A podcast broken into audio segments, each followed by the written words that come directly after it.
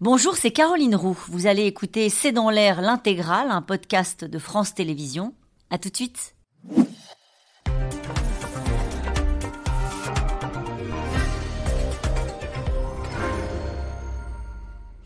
Bonsoir à toutes et à tous et bienvenue dans C'est dans l'air. Adieu maillot de bain, on ressort les appareils à raclette. Vous le vivez forcément ou vous le subissez peut-être si vous êtes en vacances. Le temps est maussade dans une grande partie du pays. En témoigne le coup de vent euh, qui balaye ce soir la façade atlantique et la Manche. Cet été frais, pluvieux par endroits, contraste avec le constat du réchauffement climatique dont les effets se font ressentir partout dans le monde. Pluie torrentielle en Chine, température étouffante en Algérie, feu en Grèce.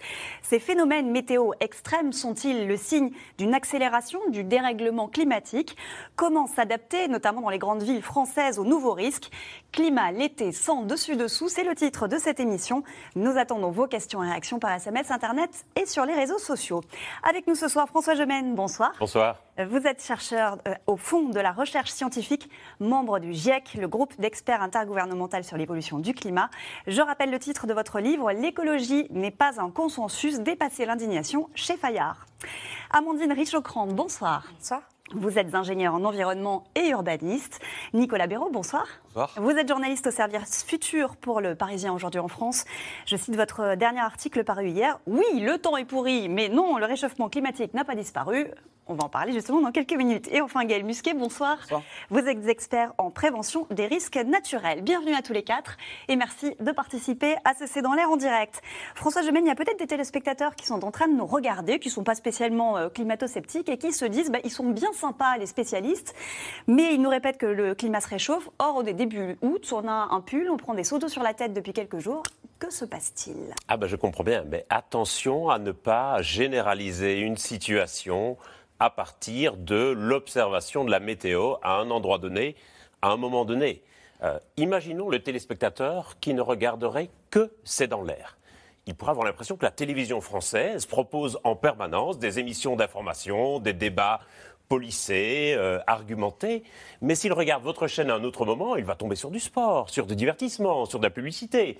Et puis s'il zappe sur d'autres chaînes, il va tomber sur des polémiques stériles, sur des émissions dont le champ lexical ne dépasse pas 50 mots. Allez hop, ça c'est Et bien entendu, s'il ne regarde que C'est dans l'air, il va avoir une vision tout à fait tronquée de ce qu'est la télévision française aujourd'hui. De la même manière, si on ne regarde que la météo en France cette semaine, on va avoir une vision tout à fait tronquée de ce qu'est non seulement le climat, mais aussi de ce qu'est la météo en ce moment même dans d'autres parties du monde. On a dépassé les 39 degrés cette semaine dans la cordillère des Andes, alors que c'est pourtant l'hiver dans l'hémisphère sud.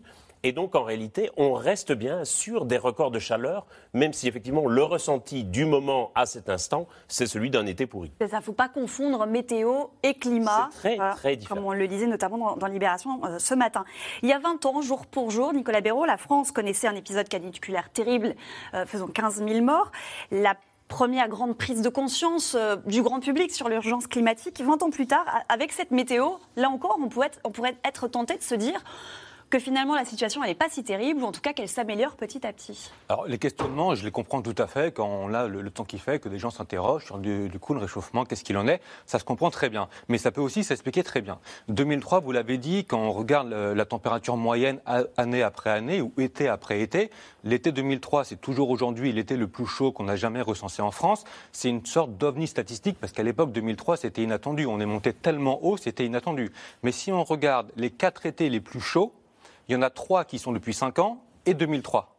Donc ça montre bien qu'en tendance, les étés et les années complètes sont de plus en plus chauds. Ça ne veut pas dire que chaque été va être plus chaud que celui d'avant, mais ça veut dire que si on fait une tendance, il y a des étés un peu plus chauds, des étés un peu moins chauds, mais si on fait une courbe de tendance, ça monte. Ça, ça monte. Voilà.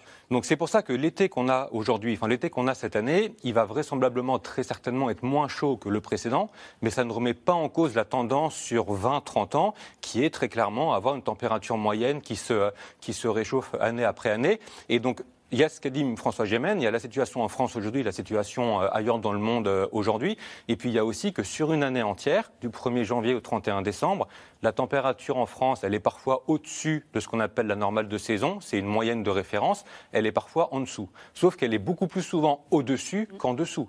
Donc c'est pas parce que là on a plusieurs jours d'affilée, et c'est le cas très en dessous de la normale, on va à peine dépasser les 20 degrés ce week-end à Paris, en été c'est quand même très rare, mais c'est pas pour autant que sur l'année on va avoir euh, beaucoup de jours très froids, on aura toujours davantage de jours plus chauds que la normale de saison que de jours plus froids comme on a en ce moment. Gaël Musquet, est-ce que c'est difficile de faire de la pédagogie quand on a ce temps-là en ce moment euh, Ça réveille euh, peut-être les climato-sceptiques?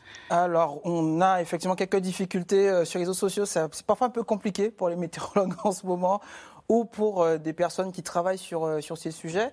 En revanche, ce qu'il faut avoir en tête, c'est que la situation actuelle et les catastrophes qui se sont succédées hein, depuis, euh, depuis le début de l'été euh, montre à quel point on doit se préparer, on doit avoir la culture du risque sur ces questions. Donc la pédagogie pour, pour nous sur ces questions de prévention, c'est aussi accompagner les collectivités, c'est aussi en parler à des enfants, leur expliquer un peu euh, ce qui se passe.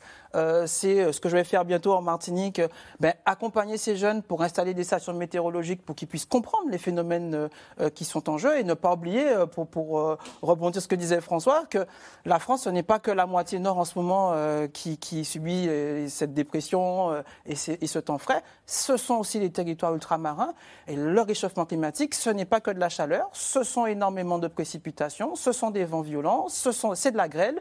Tous ces phénomènes combinés doivent nous faire monter en puissance sur la culture du risque, qui là, pour le coup, politiquement, n'a aucun bord. Euh, un grêlon n'est pas de droite ou de gauche. Quand il tombe, il faut le gérer, il faut gérer la population, il faut gérer les biens et les personnes.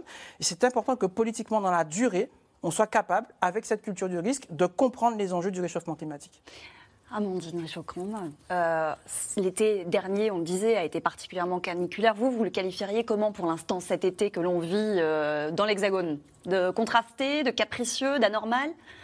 Alors, je dirais pas anormal parce que, en fait, euh, ça a été dit hein, sur la question des moyennes saisonnières. Euh, la normalité, en fait, elle se calcule euh, sur de nombreuses dizaines d'années et c'est ça qu'il faut regarder. On ne peut pas comparer, en fait, déjà juin qui a été juin de cette année 2023 qui a été le mois le plus chaud enregistré n'importe où dans le monde depuis qu'on fait des mesures. Donc ce mois de juin là, avec notre mois de juillet et encore moins juillet 2023 avec juillet 2022.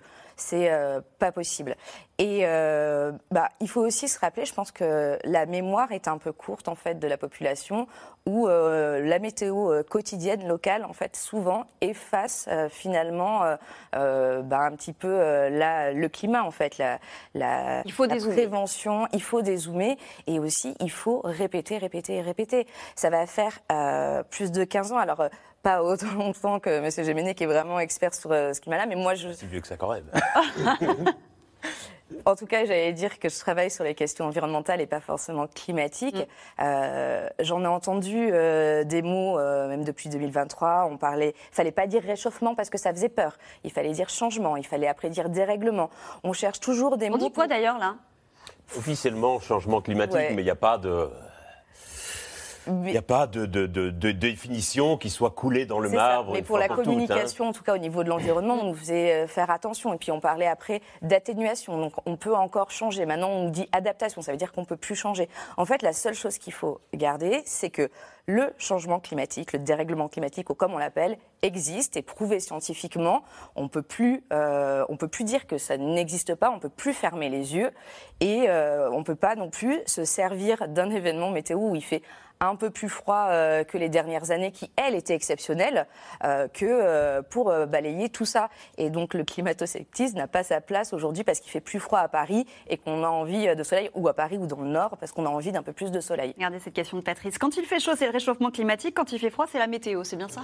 C'est ça. non, mais de la même manière, on ne peut pas non plus, à partir d'un événement particulièrement chaud, dire que c'est la preuve ultime et définitive. Ah, ben on va en parler dans quelques minutes de ça. Euh, par contre, ce que le changement climatique va amener, notamment en Europe, c'est des événements extrêmes à la fois plus fréquents et plus intenses. Et plus globalement une plus grande instabilité climatique et donc une plus grande difficulté à prévoir la météo. On va approfondir cette question-là dans un instant. Mais d'abord, quatre départements du sud-ouest sont donc jusqu'à minuit en alerte orange pour un coup de vent inhabituel.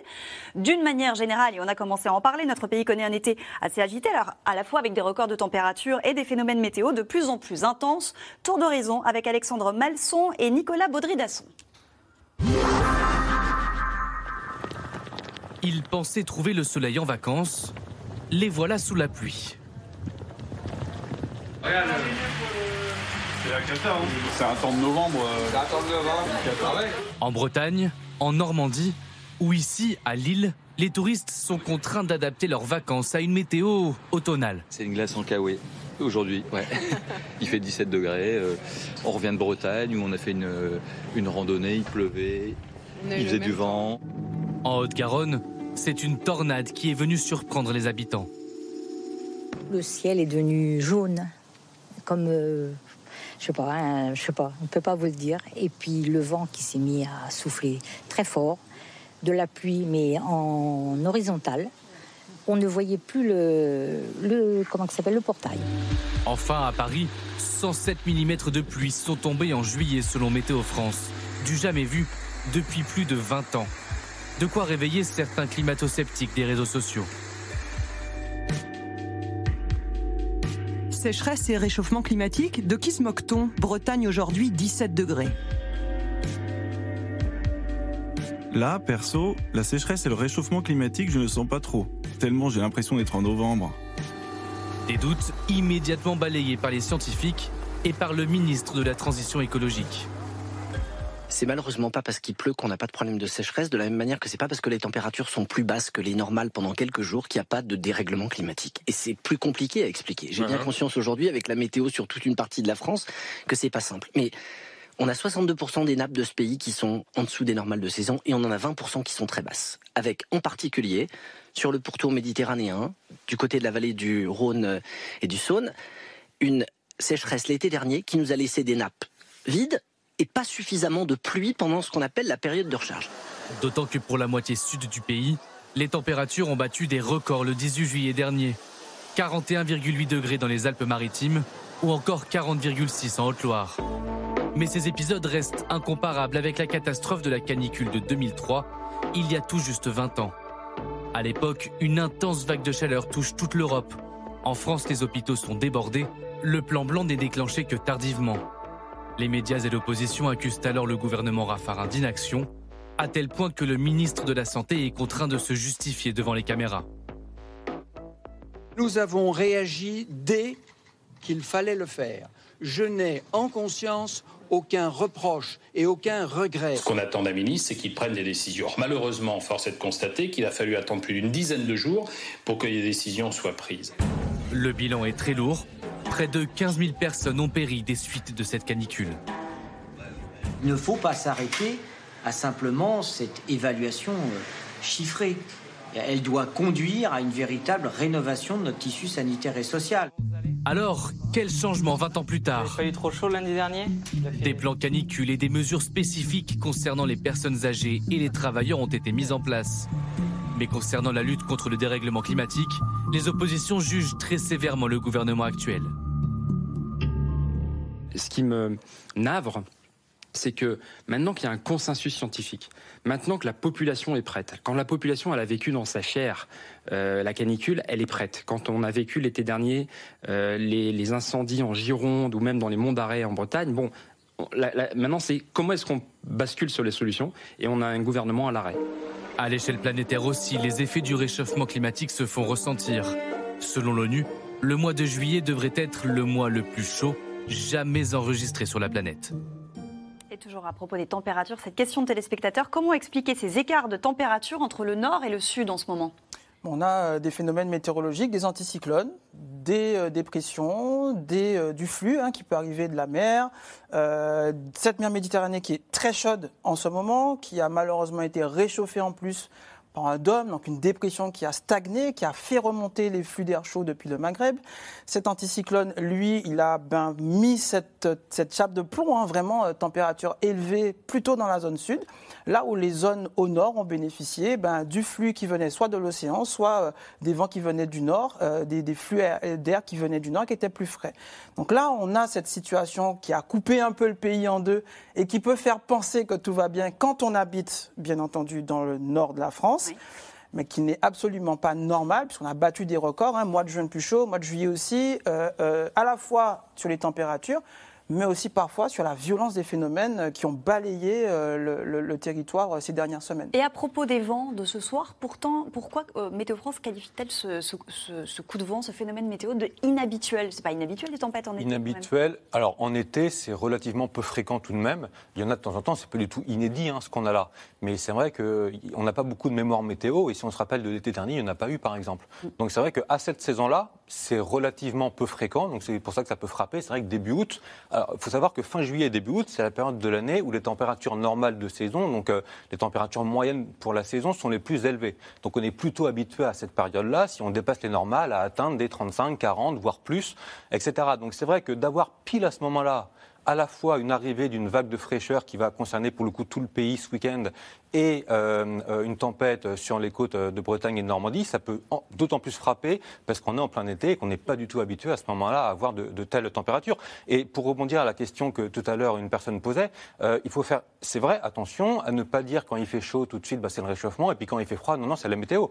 Quand il y a un coup de chaleur, c'est aussi de la météo, mais il y a souvent des études d'attribution qui sont faites, des études scientifiques très poussées, qui vont regarder l'événement caniculaire qu'on a eu là dans telle région, quelle était la probabilité qu'il se produise dans le contexte actuel, quelle aurait été la probabilité qu'il se produise sans le réchauffement. Et là, en général, ben, on voit, c'est incontestable, que euh, euh, ce, ce- ce genre d'événement caniculaire est beaucoup, beaucoup plus fréquent aujourd'hui qu'il y a un siècle, par exemple. C'est d'ailleurs un des grands progrès récents de la science du climat. Il y a encore quelques années, on était incapable de dire si un événement spécifique, un ouragan, une inondation, une vague de chaleur, était lié ou non au changement climatique.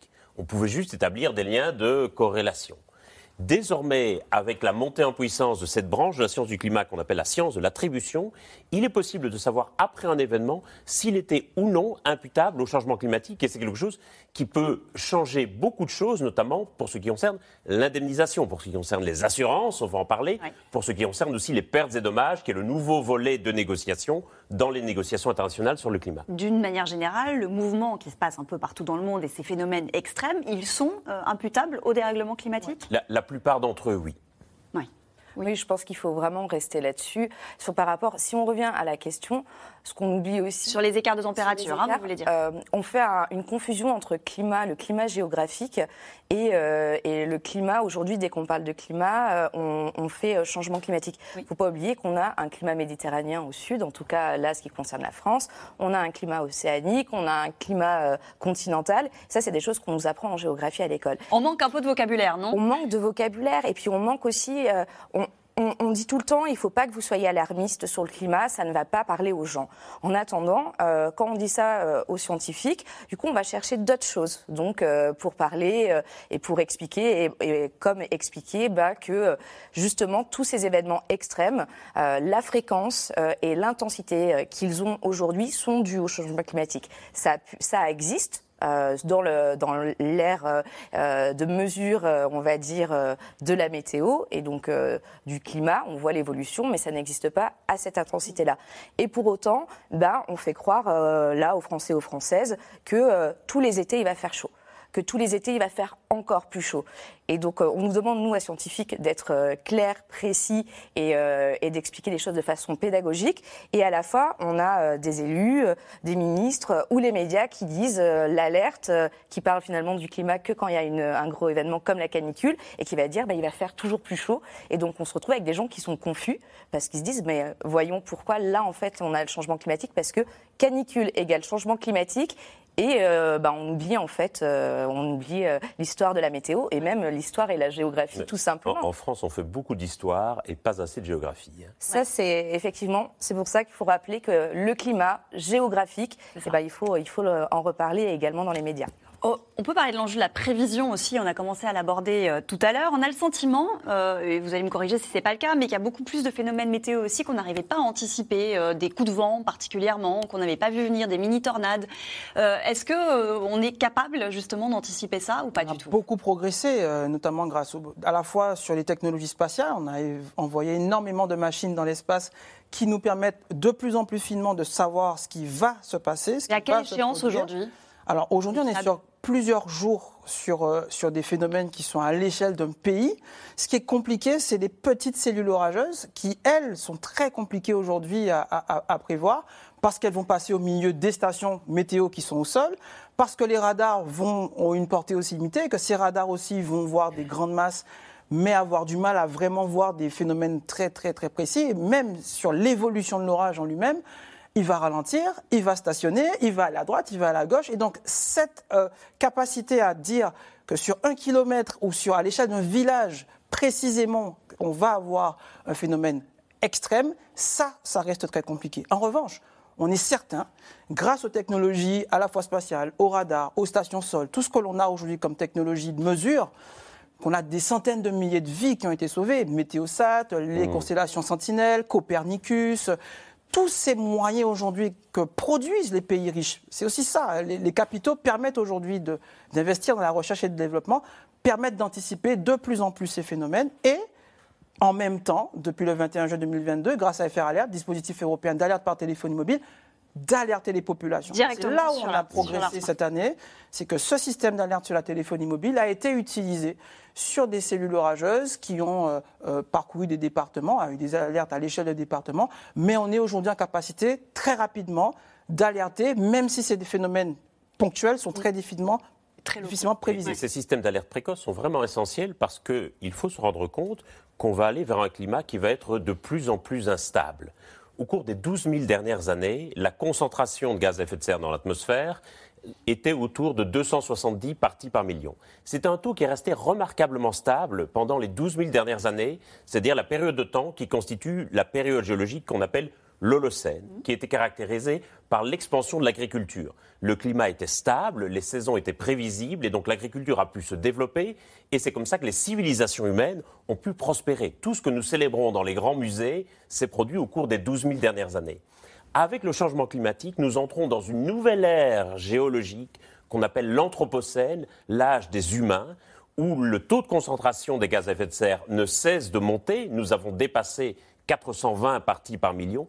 Et donc, ça crée un climat de plus en plus instable. Donc, ça veut dire que l'homme a, changé les caractéristiques géologiques Absolument, c'est ça qui est fondamental. C'est que désormais, les géologues estiment que nous avons changé d'époque géologique et que nous sommes devenus les premiers marqueurs, les premières forces de transformation géologique de la Terre. Mmh. Nicolas Béraud. Et pour compléter ce qui a été dit sur les prévisions, effectivement, les orages, c'est très compliqué à prévoir parce que ça peut être très violent, mais très localisé. C'est pour ça que Météo France, parfois, est un peu embêté parce qu'ils mettent pas de vigilance orange, ils sont critiqués. Ils en mettent une, il n'y a rien eu, ils sont critiqués. Donc c'est très compliqué. Par contre, les canicules, par exemple, c'est plus facile, entre guillemets, à prévoir. Une semaine, dix jours à l'avance, on peut avoir des, gros signaux d'une vague de chaleur à venir. Euh, en fait, ça fonctionne comment? Bah, C'est assez simple, entre guillemets. Ce sont des modèles euh, scientifiques de Météo France ou d'autres. Il y en a plusieurs qui existent, qui moulinent énormément de paramètres et qui baptisent des scénarios les plus probables à 10 jours, 15 jours d'échéance. Et du coup, quand on a une vague de chaleur importante qui arrive ou une vague de relative fraîcheur comme là, on la voit arriver 10 jours à l'avance. Là, ce qu'on va avoir ce week-end, depuis 10 jours, les météorologues disent qu'il euh, y a un signal important, de plus en plus euh, marqué, de température relativement froide pour ce week-end. Et à l'inverse, là, ces derniers jours, on commence à voir dans les modèles que on devrait revenir, voire dépasser les normales à partir du 10 août. Donc pour les températures, pour les, pour les éventuelles canicules, c'est plus facile, plus facile de prévoir et d'anticiper que pour des événements météo extrêmes, très localisés, comme des inondations, des orages, etc. On évoquait justement ces phénomènes extrêmes euh, en, France, dans le monde aussi, on en a connu. Au Japon, regardez, les images sont, sont très impressionnantes. Un typhon a touché le sud du Japon ces dernières heures. Environ 700 000 personnes ont été appelées à évacuer leur domicile sur les îles d'Okinawa. Euh, des pointes de vent ont été constatées à 234 km/h. Il y a au moins un mort à déplorer et plus d'un d'un tiers des habitants qui sont privés d'électricité. Et puis un autre typhon a sévi en Chine également, euh, à Pékin et sa région, du jamais vu depuis le début des relevés il y a 140 ans. Il est tombé en 40 heures, l'équivalent de tout un mois de juillet de pluie. 20 personnes sont décédées ou portées disparues autour de Pékin. La région a connu des inondations monstres quelques jours après des chaleurs records.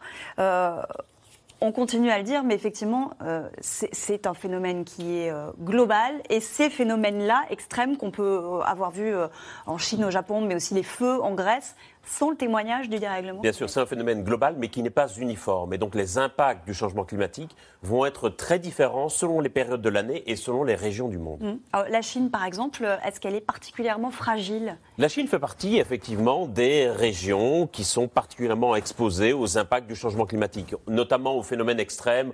On estime généralement que l'Asie est le continent le plus exposé à ces phénomènes extrêmes. C'est quoi? C'est l'urbanisation qui est en, cause en Chine Pas que, c'est bah, justement, on parlait du climat géographique, on a aussi euh, bah, cet événement euh, des moussons euh, qui ont toujours été importantes et, et parfois meurtrières. Là, on va parler de l'urbanisme, mais aujourd'hui, on voit avec le changement climatique et aussi la chaleur, la température des océans n'a jamais été aussi forte.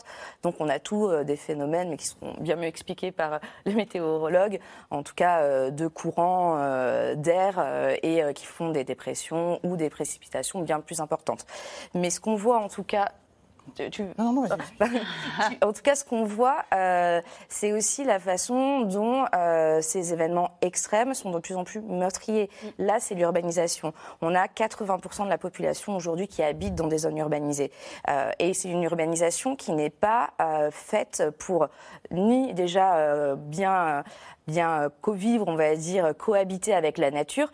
mais supporter ces Et encore moins avec une nature qui est aujourd'hui déréglée, en tout cas avec un climat déréglé, et qui se retrouve avec des événements comme ça. C'est-à-dire, on a trop d'artificialisation, donc il n'y a plus la capacité euh, bah, d'absorber l'eau et qu'elle passe dans les terres. La sécheresse empêche aussi euh, que, que, cette eau soit, absorbée et, euh, qu'on puisse en plus bah, limiter un petit peu euh, les dégâts. En tout cas, c'est ce qu'on voit sur ces événements-là. Mais après, il y en a plein d'autres qui, qui, montrent en fait que bah, on se retrouve dans des situations où la terre devient invivable et encore plus dans les villes, euh, à la fois pour la température, mais aussi ça va avoir un impact sur la santé et sur le risque de la vie en fait, puisque bah, la prévalence euh, de mourir d'un risque climatique aujourd'hui est plus importante du fait de là où on habite. C'est la grande question que pose le changement climatique, c'est celle de l'habitabilité de la planète. Dans d'autres termes, dans quelles conditions, dans quelles régions allons-nous habiter la Terre?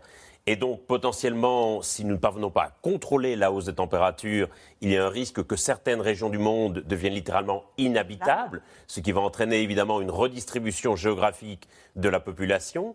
Il y a aussi la question des conditions d'habitation, et c'est l'enjeu de l'adaptation face aux impacts du changement climatique. Comment allons-nous adapter nos horaires de travail, nos systèmes de santé publique? On a parlé de la canicule de 2003. On a fait heureusement de gros progrès en matière de santé publique et de prévention. Comment allons-nous adapter nos infrastructures? Voilà des questions qui déboulent désormais en France, j'ai envie de dire, depuis l'été dernier. Et force est de reconnaître que nous avons pris un gros retard en matière d'adaptation parce qu'on s'est longtemps cru immunisé face aux impacts du changement climatique. On a longtemps cru que c'était pour les générations futures ou pour les pays du Sud et qu'il n'y avait pas trop lieu de s'en préoccuper. On voit quelle erreur cela a été aujourd'hui. Vous nous dites que la question de l'habitabilité de la Terre, c'est l'enjeu de l'avenir. C'est pas déjà cette question qui se pose aujourd'hui Elle n'a pas déjà commencé dans, dans, plein de régions du monde, euh, dans certaines situations. Euh, on voit qu'aujourd'hui, notre capacité d'habiter la Terre est déjà menacée à certains endroits, bien entendu. On, oublie aussi que la France, c'est aussi l'outre-mer et qu'on a aussi des conditions climatiques extrêmes, euh, météorologiques extrêmes en ce moment en Guadeloupe, en Martinique, qui sont vigilance jaune, qu'on a depuis le mois de juin ben, des phénomènes météorologiques euh, qui amènent énormément de précipitations et de vent sur l'arc antillais. Euh, la Nouvelle-Calédonie dans le sud, en plein hiver, qui a aussi connu des feux de forêt euh, dès, le mois de juin, donc euh, au début de l'hiver. Donc ce sont des, territoires aussi français sur lesquels on a des problématiques aujourd'hui. derrière l'urbanisation, Mayotte, de 18h à 8h du matin, vous n'avez pas d'eau potable. Il n'y a pas plus assez pour que tous les Maorais aient accès à l'eau potable, en plus des problèmes de, de, qualité du réseau. Le village de Miquelon, Saint-Pierre et Miquelon, euh, là, le dernier SIOM, donc euh, ministère des Outre-mer, qui euh, accentue le fait qu'il va falloir évacuer Miquelon. On ne va pas pouvoir rehausser le niveau euh, de Miquelon par rapport au niveau de la mer. À quelle échéance? Et donc là, d'ici 2050, on a aujourd'hui des prévisions où on doit accompagner financièrement, socialement, des centaines de personnes qui doivent abandonner un territoire. C'est l'un des, c'est le premier territoire français où la France fait le deuil de son territoire vis-à-vis de ces, euh, euh, ces, euh, En ces Nouvelle-Calédonie, phénomènes que l'on en va, Polynésie va française, il y a aussi certaines îles, Mais effectivement, il va falloir déménager les populations. Ça montre justement qu'on a sur euh, les territoires français jusqu'à l'insulaire, entre métropole et insulaire, que bah, l'insulaire, ça va être les, premières, euh, les premiers territoires qui vont être touchés. Parce qu'on parle pas, on n'a pas parlé aussi de l'augmentation du niveau de l'eau, euh, de la mer, euh, mais on va avoir, en tout cas, les projections, par exemple, de 2050 montrent que la ville de Dunkerque sera sous l'eau. Euh, et, et on l'oublie, ça aussi, c'est un impact du changement climatique. Et ce qui, ce qui prouve, et ce que vient de dire Gaël, est, est vraiment quelque chose à retenir, c'est que c'est les populations les plus précaires qui sont les plus impactés par le changement climatique. Et donc, euh, ça va être pareil euh, en France, euh, déjà d'un quartier ou d'un autre. On parle du sud ou du nord, mais on le voit par exemple en Italie, où la, on va dire la richesse entre le nord et le sud de l'Italie est vraiment différente. Donc, on voit les impacts qui ne sont pas les mêmes sur les populations. Nous, on le verra en France, bah, déjà sur les territoires ultramarins qui ont déjà un déficit d'accompagnement de services publics et de services essentiels qui sont l'eau ou l'électricité. Et ça, on l'oublie trop souvent, alors que c'est la France. Il y a des territoires français il n'y a ni l'eau ni l'électricité. Et donc, ça fait de la précarisation. C'est les personnes les plus, euh, on va dire, qui vont être les plus fragiles, qui sont le plus touchées. Et pareil, ce sera en France. Vous verrez, c'est euh, ce qu'on va voir aujourd'hui. On parle des plus fragiles avec les personnes âgées notamment. Mais vous allez voir que les endroits, on va dire, où il y a le plus de précarité, de populations pauvres, euh, c'est elles qui vont prendre en premier les questions de changement climatique. C'est elles qui pourront se défendre le moins contre ça. Et, euh, et voilà. Et un dernier chiffre, parce que je pense que c'est très important et on l'oublie. la majorité des populations précaires, voire plus de la majorité, presque 70%, sont des femmes. Et euh, bah, c'est aussi euh, les femmes euh, qui vont être le plus touchées par le changement climatique, même en France, d'une façon à la fois physiologique, mais aussi d'une façon de précarité et, et tout ce qui va avec. Et on va se retrouver aussi, on l'oublie, avec des problèmes démographiques également. Et euh, bah, finalement, ce changement climatique, on a des problèmes, euh, on a dit bah, il va falloir s'adapter. Mais, on Mais parle tout ça, pour, pardon, hein, mais pour- à quelle échéance, encore une fois? Là, c'est quoi? C'est demain? C'est 2050 2050. On, va avoir les, là, on a les prémices et on a ces événements d'extrême dont on parle, mais déjà, ça fait des dizaines d'années qu'on le voit, euh, que c'est annoncé, que cette température augmente, même si on ne la voit pas. On voit les événements aujourd'hui, mais on a des projections à 2050, euh, des scénarios, ce qu'on appelle des scénarios avec le GIEC, où euh, ben, va y avoir. Énormément de problèmes et euh, à la fois sur la- sur l'alimentation, à la fois sur l'économie. L'adaptation ne va pas se faire que de façon technique sur les bâtiments ou autres. Il va falloir changer l'économie, il va falloir aussi eh ben, changer la, la façon dont, dont on crée euh, la richesse, dont on l'utilise et, euh, et aussi qui va être touché euh, parce que ben, on va le voir sur les questions peut-être de l'assurance où finalement ben, on va se retrouver avec les mêmes populations qui vont s'en sortir et, euh, et les mêmes qui sont toujours pénalisées. Alors avant de parler, oui, Sur cette question de la précarité, un, un élément qui me paraît très important dans le dernier rapport du GIEC, c'est qu'on sait, et on vient de le rappeler, que les populations qui vont être les plus directement touchées par les impacts, ce sont évidemment les populations les plus précaires. Mais ce qui est intéressant aussi, c'est que on risque d'entrer dans une spirale négative, dans un cercle vicieux, où davantage d'inégalités entraînent davantage de vulnérabilité. Parce qu'en réalité, un des grands facteurs de la résilience, ce qui va permettre à une société de faire face aux impacts du changement climatique, c'est sa cohésion sociale. Et donc une société plus inégalitaire, où les individus sont isolés les uns des autres, va être plus vulnérable dans son ensemble aux impacts du changement climatique. Et donc si on n'articule pas des politiques climatiques avec des politiques d'égalité, on risque de rentrer dans ce cercle vicieux où le changement climatique va accentuer les inégalités qui, à leur tour, vont accentuer les vulnérabilités. Et donc, c'est aussi dans l'intérêt des plus riches et de la société dans son ensemble qu'il y ait une forte cohésion sociale, évidemment entre les sexes, mais aussi entre les classes sociales. On va partir maintenant dans la vallée du Rhône. Euh, euh, C'est là-bas que les changements climatiques euh, devraient être les plus intenses dans les prochaines décennies, en tout cas pour ce qui concerne la France métropolitaine. Lyon, par exemple, est souvent la première ville à entrer en canicule et la dernière à en sortir. Sa municipalité écologiste est attendue au tournant pour trouver des solutions et anticiper les vagues de chaleur à venir. Reportage de Nicolas Bidard, Anne Maquignon, Arnaud Fora et Benoît Thébault. 33 degrés l'été à Lyon, chacun cherche son îlot de fraîcheur. Mais ce n'est qu'un avant-goût de la fournaise qui attend les Lyonnais dans les prochaines années. Pic à 50 degrés en 2050, la ville devrait devenir la plus chaude du pays. On est mal parti, parce que je vois pas bien comment on peut y faire quelque chose. hein. Je sortirai pas quand il, s'il fait 45 degrés, je sortirai pas.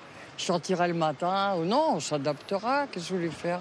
Dans l'idéal, on aimerait ne pas quitter, mais après, euh, si c'est vraiment euh, obligatoire et si ça devient vraiment insoutenable, il faudra, faudra trouver une solution. Une des solutions pourrait bien se trouver dans le sous-sol lyonnais. C'est le pari de cette entreprise, produire du froid à partir de l'eau des nappes phréatiques profondes. Euh, C'est marqué eau glacée, donc c'est le départ de l'eau qui va aller alimenter tous les bâtiments de la Pardieu. L'eau va parcourir 15 km dans un réseau de canalisation pour refroidir une centaine de bâtiments hébergeant des entreprises. Aujourd'hui, notre fonctionnement n'impacte pas l'environnement.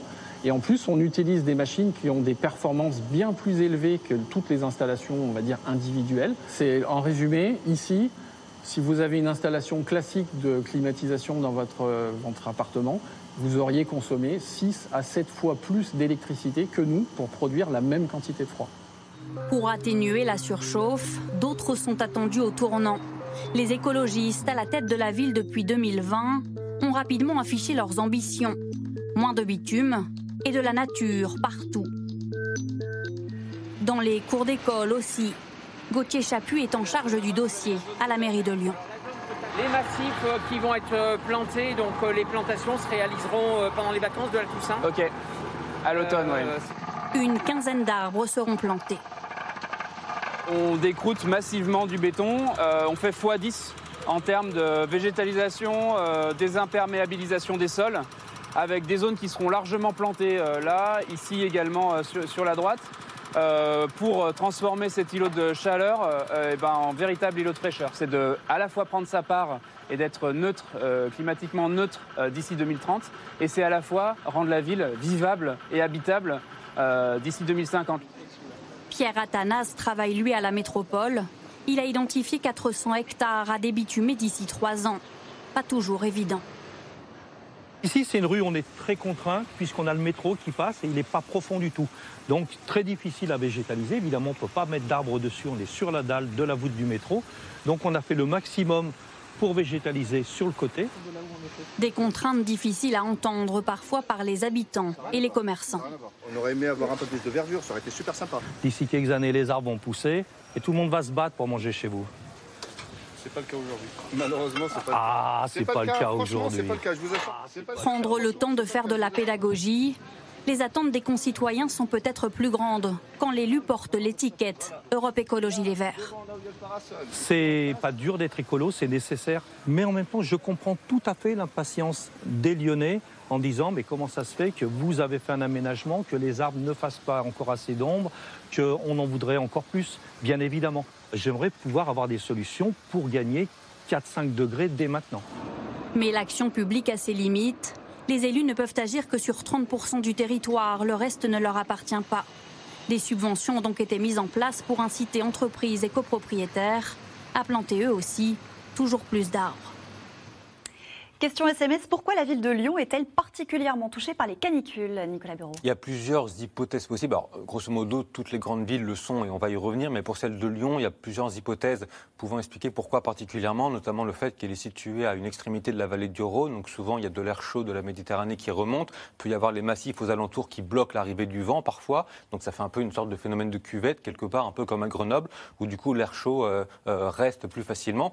Et puis par ailleurs, bah, comme toutes les villes, et Lyon peut-être plus que d'autres, il y a un manque d'espace vert, un manque de végétalisation. Et on sait que la végétalisation à Lyon, à Paris, dans toutes les grandes villes, ça fait partie des mesures qui sont euh, mises en place pour atténuer les très fortes chaleurs. C'est tout bête, hein, c'est planter des arbres parce que ça fait de l'ombre, parce qu'il y a de la photosynthèse, parce qu'il y a de l'évapotranspiration, donc il fait un peu moins chaud. Euh, Ça permet de faire baisser les températures un, un petit peu, parce que c'est vrai que très souvent, ce qui est très frappant, c'est quand on regarde notamment le soir ou la nuit, la température, quand il fait très chaud à Paris et vraiment dans la banlieue très proche de Paris, il y a des écarts de plusieurs degrés qui sont très très importants. Et la nuit, quand il fait 25, c'est quand même pas pareil que quand il fait euh, 20. Euh, on dort quand même beaucoup mieux à 20. Donc c'est vrai qu'à Paris, en général, quand il y a des phases de canicule, La journée, 35-40, mais la nuit, il peut faire euh, 25 degrés euh, ou aux alentours de ça. Et du coup, c'est extrêmement compliqué pour les organismes de récupérer.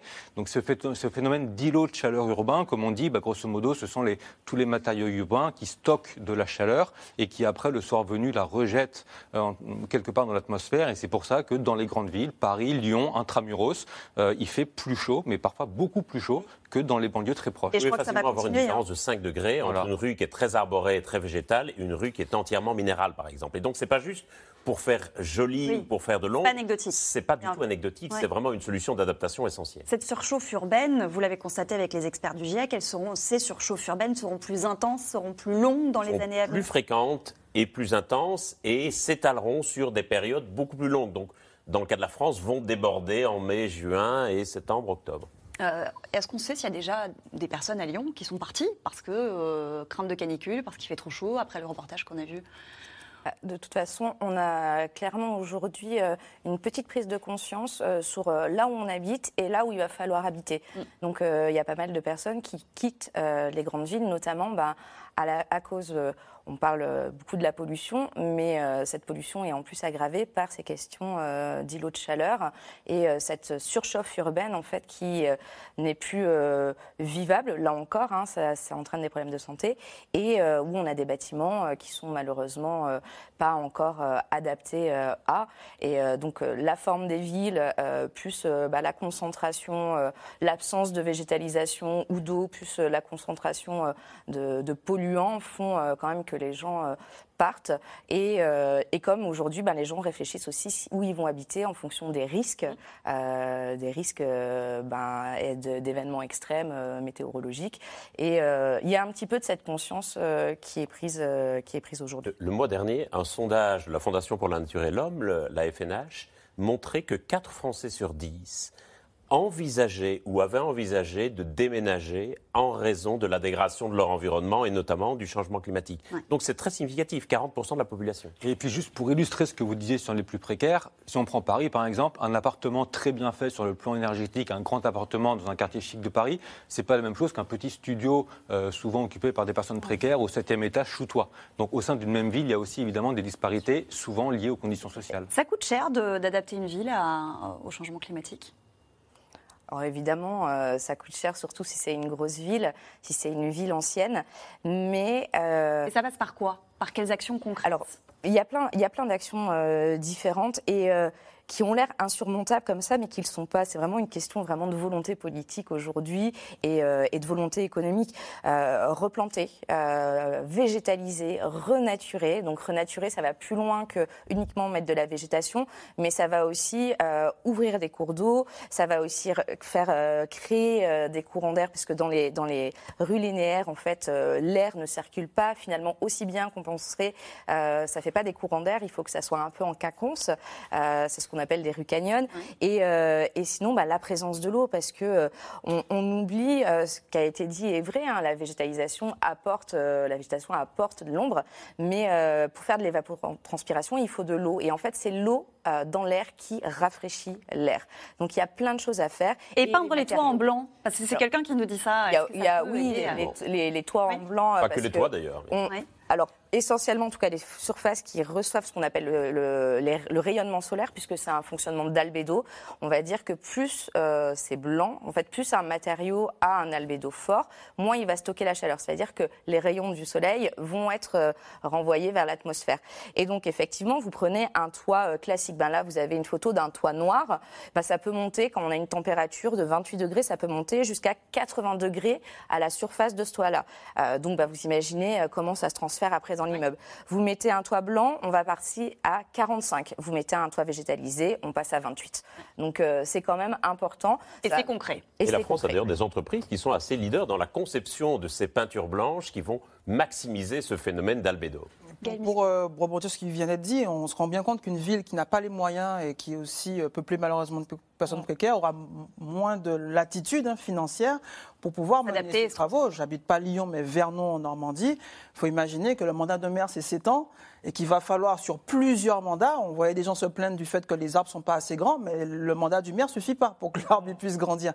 Et donc à Vernon, c'est un peu ce qui a été fait, c'est euh, déconstruire des friches, donc des friches industrielles qui ont été percées pour pouvoir planter des arbres et faire rentrer l'eau euh, dans le sol. C'est des fontaines qui ont été euh, restaurées pour pouvoir avoir un peu de l'eau, y compris sur le parvis de la ville. C'est des revêtements minéraux qui ont remplacé le bitume noir. Donc on a des revêtements minéraux blancs qui permettent d'éviter évidemment euh, que cette, cette chaleur elle soit stockée au sol.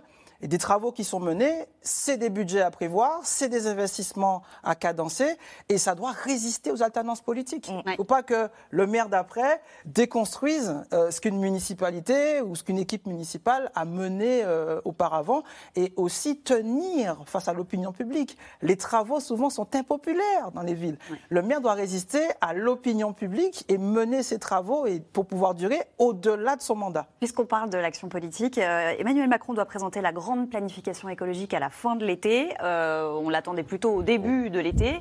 Qu'est-ce qui, selon vous, devrait être euh, l'annonce attendue? Qu'est-ce qui- qu'est-ce qu'il faudrait qu'il annonce? Oh, en France, il y a plein de choses à faire. Je dirais qu'il y a- il y, a trois, à mon avis, trois secteurs d'action prioritaires. Euh, c'est d'abord la question de la rénovation thermique des bâtiments. C'est un énorme enjeu face aux vagues de chaleur, mais également face à la précarité énergétique. Et on est à la traîne sur ce sujet. Il y a la question de la décarbonation des transports, et notamment la décarbonation de la route. Les transports, c'est 30% des émissions de gaz à effet de serre. En France, la très grande majorité, plus de 90%, c'est du transport routier. Et là, on voit bien qu'on n'a pas beaucoup avancé, à part la voiture électrique. Et puis, un point qui me semble être aujourd'hui un point aveugle de la planification, c'est la question des financements et des investissements, à la fois publics et privés. C'est-à-dire, qu'est-ce qu'on va financer en matière de transition énergétique? Comment est-ce qu'on va mobiliser de grands investissements publics, comme c'est le cas aux États-Unis pour le moment? Comment est-ce qu'on peut aussi mobiliser l'épargne des Français? Il y a 6 000 milliards d'euros qui sont épargnés en France pour le moment.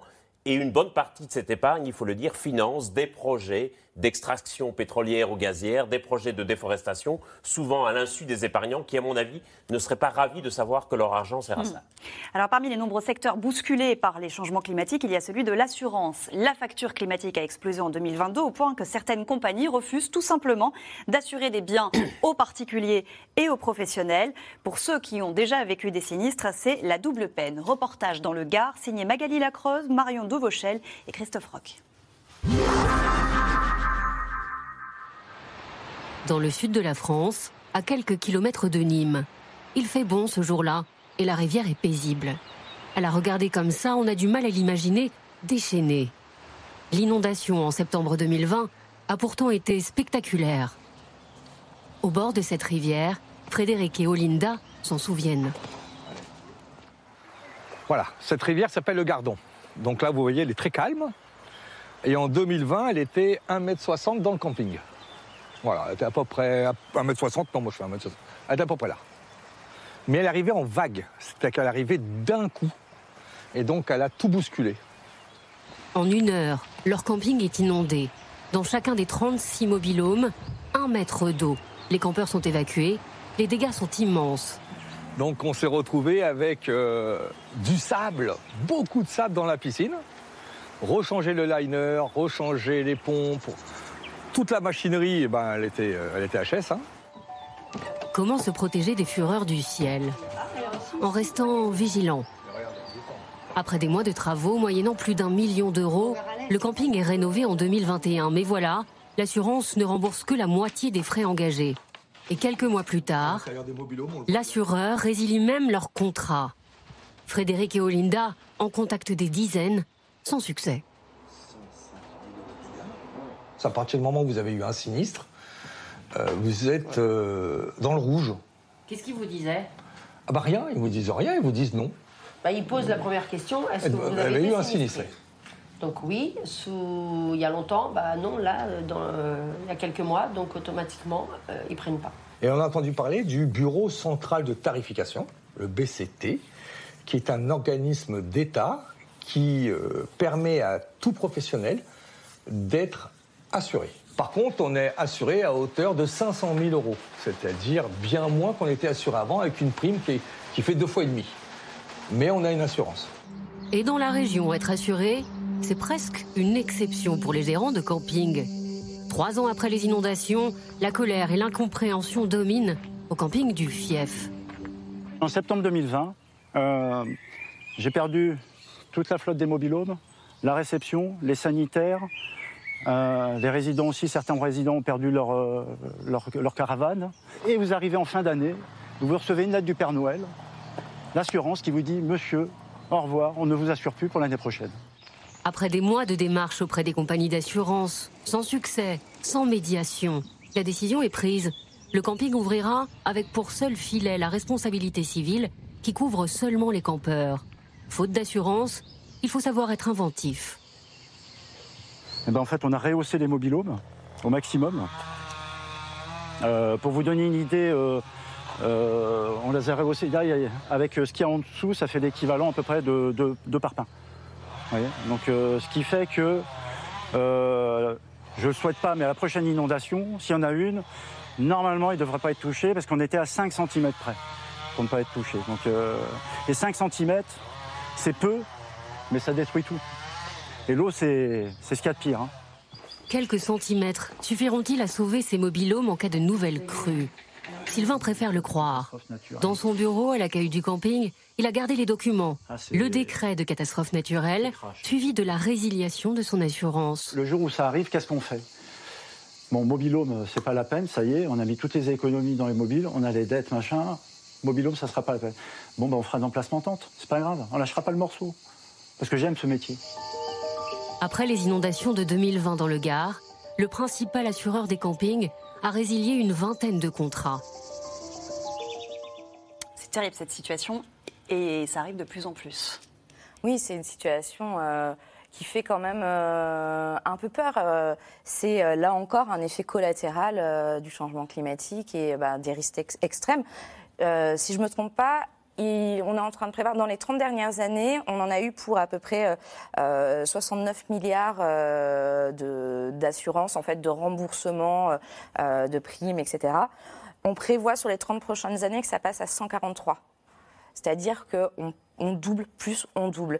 Et, euh, et ça, il y a, y y plusieurs effets. Il y a déjà le fait, euh, on en a parlé tout à l'heure sur est-ce que ça coûte cher euh, D'adapter la ville. ville. Ça coûte plus cher de réparer que, euh, de prévoir. Et ça, c'est, on le voit depuis eh ben, toutes les catastrophes qu'il y a, il y a eu Xintia ou d'autres choses. On a vu que si on avait prévu, euh, ben, en fait, ça aurait coûté moins cher. Et on a ça aussi avec les assurances. Donc il y a aussi euh, ce côté pour bah, de, de savoir où on s'installe, ce côté des permis de construire, des permis d'occupation, où là, les maires ont un rôle à jouer et sont aussi coupables en fait euh, bah, de, de certaines situations qui peuvent se passer comme ça. Et ben, on a ensuite les, assureurs qui, eux, ben, vont devoir s'adapter parce qu'ils ne veulent pas perdre d'argent.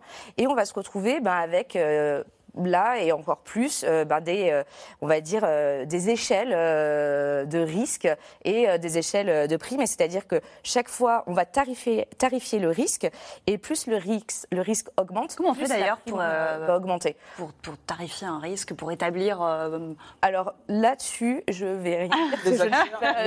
métier, c'est un métier d'actuaire. Ouais, c'est un métier d'actuaire, donc il y a évidemment des probabilités d'occurrence des ça, sinistres. voilà. Vous avez un parc immobilier, des personnes, des biens évidemment à, à assurer, et vous avez une assiette de prélèvement, donc de cotisation, qui va vous permettre de déterminer à quelle échelle vous êtes rentable ou déficitaire. Et l'actuaire sur des voitures, sur euh, des, du stationnement, c'est comme ça qu'ils font, euh, qu'ils font leur calcul. Et Ce qu'il faut avoir en tête, c'est que sur ces situations-là, euh, Aujourd'hui, euh, c'est un métier qui évolue, euh, l'assurance. Euh, sur la dépression en cours, pratiquement tous les assureurs ont envoyé un message euh, à, à leurs sociétaires pour leur expliquer euh, comment. Attention, passer. hein. Le rapport, c'est 1 pour 10. Un euro mis dans la prévention, c'est 10 euros évités au moment de la crise. Donc l'assureur a tout intérêt aujourd'hui d'être du côté de la prévention et de l'anticipation. Il y a Jean-Claude qui est ancien maire et qui nous dit les assurances seront-elles l'un des problèmes majeurs dans les 20 prochaines années Clairement, elles, elles, vont être confrontées à une grosse problématique. Le ministre de la Transition écologique aussi les a prévenus il y a, il y a quelques mois. Un autre exemple concret qu'on peut prendre, ce qu'on appelle le retrait-gonflement des argiles. C'est un phénomène où on a des terrains argileux qui, entre guillemets, se rétractent dans les périodes de sécheresse et qui après gonflent lorsqu'il pleut beaucoup. Et ça peut entraîner notamment des fissures dans les maisons. On entend qu'une maison sur deux en France serait concernée par ces risques de fissures. En tout cas, dans certains territoires, il y en a beaucoup et peut-être de plus en plus parce que si on a de plus en plus de périodes sans pluie, donc de périodes de sécheresse et de plus en plus de périodes très pluvieuses quand il pleut, ce qui ne veut pas dire qu'on a moins de pluie sur l'ensemble de l'année, mais on a des périodes plus longues sans pluie, des périodes avec plus de pluie, il pourrait y avoir davantage de, de maisons, d'habitations, de territoires confrontés à ce problème-là. Donc bah, c'est un exemple concret de ce que les assureurs vont devoir prendre en compte euh, dans, dans, les années, les décennies qui viennent. Et puis quand même peut-être un mot sur le tourisme, parce que dans le, dans, parmi les secteurs touristiques, il y a aussi le secteur touristique qui va devoir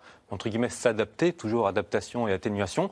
Bah, par exemple, là, on a beaucoup parlé de l'île de Rhodes où il y a eu un incendie, euh, sans doute en partie provoqué par les conditions euh, climatiques de température et de sécheresse. Bah, on a vu que la Grèce, euh, ils veulent pas, parce que l'île de Rhodes vit essentiellement du tourisme. Bah, ce qu'ils ont annoncé aujourd'hui, c'est une semaine de vacances gratuites euh, pour ceux dont euh, le, séjour a été raccourci, parce qu'ils veulent pas que les gens, enfin, ils veulent retenir les touristes à Rhodes, vu que ça fait vivre l'économie locale. Donc il y a aussi pour le secteur touristique beaucoup de choses à anticiper pour la suite. C'est aussi une question de solidarité. On a vu l'exemple des campings dans le reportage. On sait bien que les campings, c'est aussi des lieux d'habitat permanent pour certaines populations parmi les plus précaires. En Californie, un des plus gros assureurs américains, State Farm, refuse désormais d'assurer des nouveaux logements en Californie, à la fois à cause de l'inflation des coûts de construction, mais aussi du risque accru d'incendie. Et à cause des incendies, d'autres assureurs vont proposer à certains assurés de souscrire une police d'assurance qui leur permet d'avoir recours à des corps de pompiers privés qui vont être chargés non pas d'éteindre l'incendie, mais de protéger leur habitation. On voit bien à quel point ça pose aussi des questions de solidarité et d'égalité qu'est-ce qu'on assure et comment s'assurer que tous soient assurés. Et c'est là où on va voir où des personnes les plus précaires, hein, vraiment pour appuyer là-dessus, c'est-à-dire qu'ils ne vont plus, euh, comme les primes euh, vont être plus chères, et euh, forcément, en fait, c'est là encore, là où il y a le plus de risques, c'est là où il y a les personnes les plus précaires qui habitent, donc bah, plus exposées, donc les primes vont être plus importantes puisque le risque va être plus important. Et en fait, là, on va encore faire une rupture sociale entre ceux qui vont pouvoir se protéger et ceux qui ne le pourront pas. Et bah, on a encore euh, l'écart social euh, et, euh, qui, qui, va augmenter. Et, et on, fait tout, en fait, cette crise climatique qu'on a aujourd'hui, eh ben, elle, elle le fait déjà, mais on n'anticipe pas que, outre la crise démographique, on a une crise démocratique qui arrive. Et là aussi, euh, bah, la différence entre les touristes, les gens sur certaines îles, ils refusent de donner de l'eau aux touristes en disant bah, on n'en a pas pour nous. Pourquoi, euh, pourquoi on partagerait? Et bah, là, cette question de solidarité, elle n'existe plus. Et, euh, et ça, il faut faut la avoir aussi euh, dans la ligne de mire parce qu'on va y avoir des impacts euh, très forts. Puis Gaël Musquet, vous évoquiez tout à l'heure euh, le, le, risque d'ouragan, notamment en ce moment aux Antilles depuis début juin. Euh, aux Antilles, 4 habitations sur 10 euh, ne sont pas assurées, alors même que cette zone est extrêmement euh, soumise au risque climatique. Ça veut dire que là, s'il y a un sinistre, les habitants ils se retrouvent sans rien. Tout à fait. J'ai des, des, membres de ma famille avec qui j'ai discuté depuis plus de 10 ans et qui, qui n'ont pas assuré parfois euh, leur maison. Euh, et, et, et, dont je suis proche et dont c'est mon métier de, de, de, prévenir. Et ce qu'il faut avoir en tête, c'est que le réchauffement climatique, c'est si tout va bien. J'ai une formule un peu provocante en disant ça. C'est sans les risques géologiques qui sont aujourd'hui les plus meurtriers. Ce qui tue le plus depuis 20 ans, ce n'est pas le réchauffement climatique, ce sont les séismes, les tsunamis et les volcans, sur lesquels, malheureusement, on a très peu de latitude en matière de prévision. Donc il faut avoir en tête que ces risques, ils s'additionnent, ils se multiplient même, puisque on a des territoires qu'il va falloir évacuer. C'est difficile pour un maire aujourd'hui d'entendre que son territoire doit faire le deuil d'une partie euh, de son assiette fiscale, de sa population. Et c'est déjà arrivé dans l'histoire française. Mmh. Il y a 122 ans, la montagne Pelée, 121 ans, la montagne Pelée qui entre en éruption, c'est 30 000 Français brûlés vifs. C'est Saint-Pierre, chef-lieu, capitale de la Martinique, capitale culturelle de la Caraïbe qui perd ses habitants et qui disparaît du Code officiel des communes de France pendant 20 ans. Donc cette culture de l'abandon des territoires malheureusement, je reprends une phrase de Jean-Claude Jean- de, de, de, de M. Jancovici, l'élu, le gouvernant va devoir parfois faire la pédagogie des problèmes. Certaines situations sont inéluctables. C'est anxiogène et il faut évidemment accompagner socialement et économiquement les populations pour qu'évidemment on ne se retrouve pas dans des situations qu'on n'arrive pas à gérer. Plus on va anticiper, c'est le cadre d'action de Sendai qui est beaucoup moins connu que les COP ou que les rapports du GIEC, mais ce cadre d'action de Sendai 2015-2030 fixe quatre priorités, dont justement le fait, sur la priorité numéro 4, de faire et de reconstruire mieux. Quand un habitat est détruit, parfois, il va falloir l'abandonner parce qu'on ne pourra pas assurer sur le territoire, d'où le fait que je parle de Miquelon. L'État fait le deuil de ce territoire en disant on déplace cette population parce qu'on ne pourra pas l'assurer financièrement et on ne pourra pas assurer la sécurité des personnes. Juste un chiffre. Dans les pays du Sud, seuls 3% des biens sont assurés. 3% seulement. On va passer à vos questions SMS. Merci d'avoir écouté C'est dans l'air. Comme vous le savez, vous pouvez désormais écouter l'intégrale, mais aussi l'invité ou vos questions à nos experts. Tous ces podcasts sont disponibles gratuitement sur toutes les plateformes de streaming audio. Et pour le replay vidéo, c'est sur France.tv, bien évidemment. À bientôt.